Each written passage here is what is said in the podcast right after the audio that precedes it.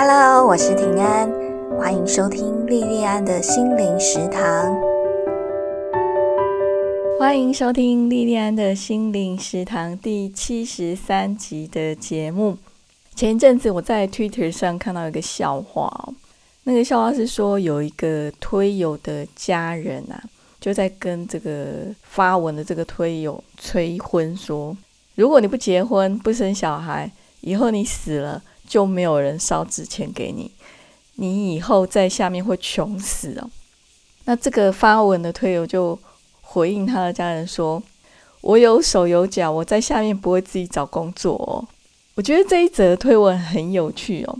可是，在有趣之余，其实也多少反映了我们上一代在很根深蒂固这个男大当婚、女大当嫁的。传统观念下，对下一代大龄未婚或者是大龄不婚的焦虑哦。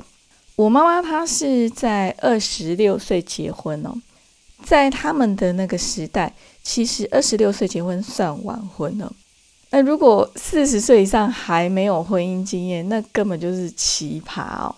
可是，在我这个四十几岁中年人的这个时代哦。其实是三十岁以前结婚都算早婚哦，四十岁还未婚哦，不但不奇怪，而且其实还蛮常见的哦。那如果连我这个四十几岁的这个世代都是这样子哦，那比我年轻的二十几岁、三十几岁的这个世代哦，那就更不用讲了。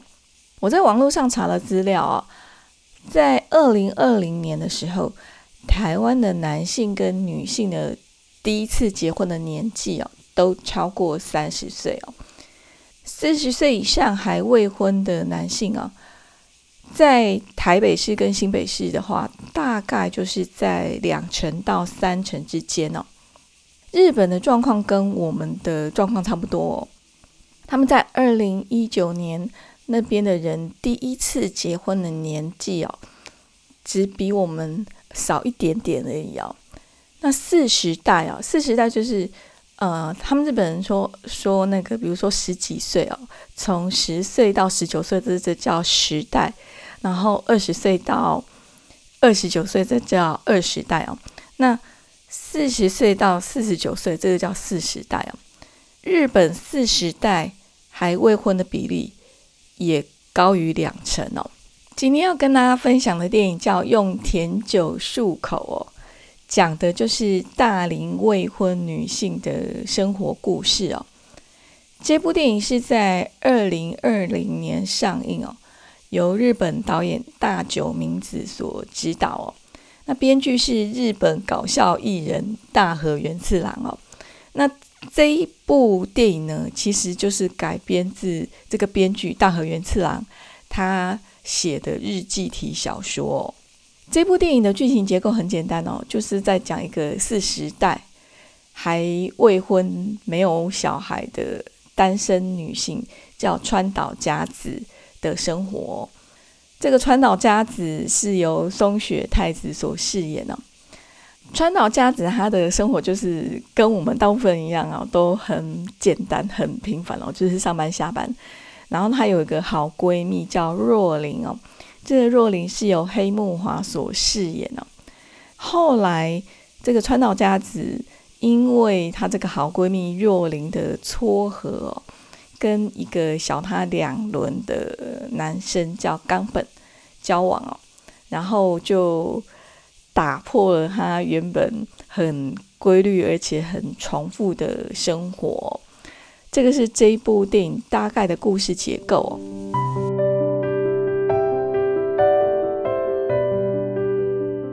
不知道你对四十岁还没有结婚的女性，你的想象是什么？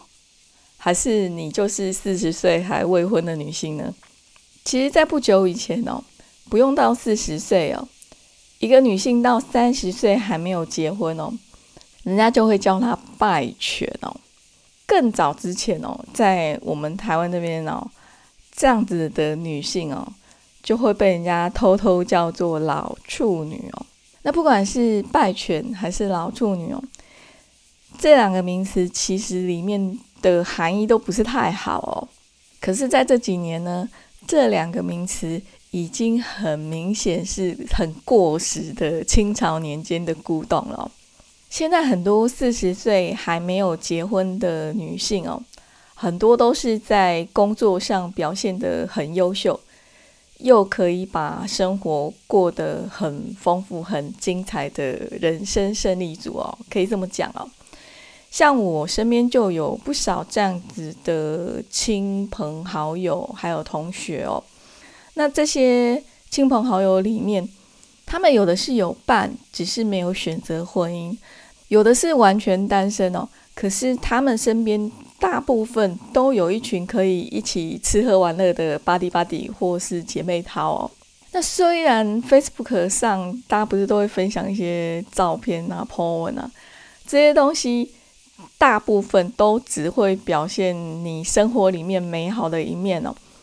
如果你把 Facebook 上面看到的别人的生活，当做是他生活的全部的样貌哦，那就太傻太天真了。虽然是这样子哦，可是你知道哦，像我这样子一个有两个小孩的四十多岁中年女性来讲哦，我看到这些还未婚的亲朋好友同学他们在 Facebook 上的 po 文哦，我每次看到我都觉得超羡慕的。像我有个同学啊，他在疫情前还可以出国的时候呢，他很频繁哦，非常频繁，礼拜五下班就直接搭廉价航空过去日本或韩国，然后隔天你就会看到说他在一些很知名的店家打卡吃饭喝下午茶，他也会 po 在饭店里面的照片哦，那个照片看了就是觉得哦，那住起来很舒服哦。那你就看他爽爽的过周末，然后他礼拜一一大早再又拉着行李箱回公司上班了。我那同学很频繁过这种生活，那其他一些呃还未婚或者是说还没有小孩的一些朋友，也常常会有类似这样朋友呢。那实在是让我觉得非常非常的羡慕哦。用甜酒漱口这部电影里面的主角哦，佳子哦，川岛佳子哦，他倒是没有像我刚讲的那些朋友同学那样子瞎爬哦，然后会四处爬爬照哦。佳子是一个性格比较内向的人，然后生活就很简单很安静，每天就是上班下班就这样子。然后他也没有说一大群会跟他一起闹哄哄到处玩的朋友哦，就只有一个好同事兼好闺蜜若琳哦。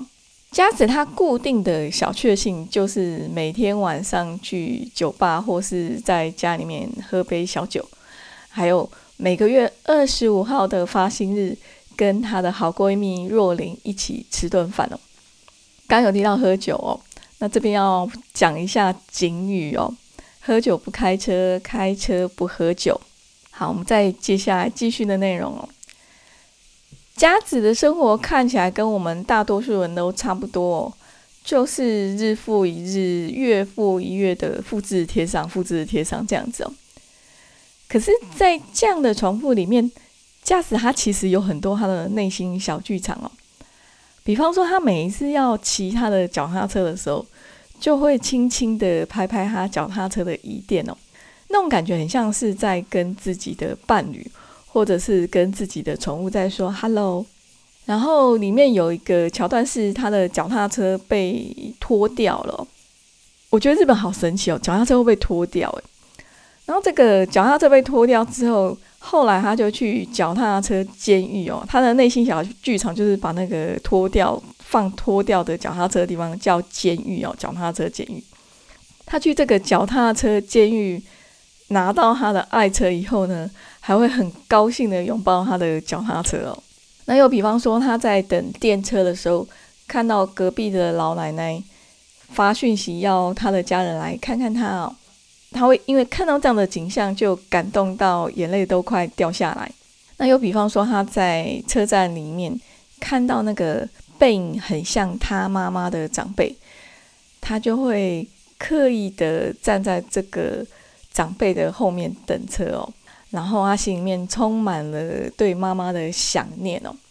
有比方说，他会爬到他家附近他还没有去过的天桥哦，然后爬上去之后就看到美丽的日落，就觉得哇，怎么这么美这样子哦。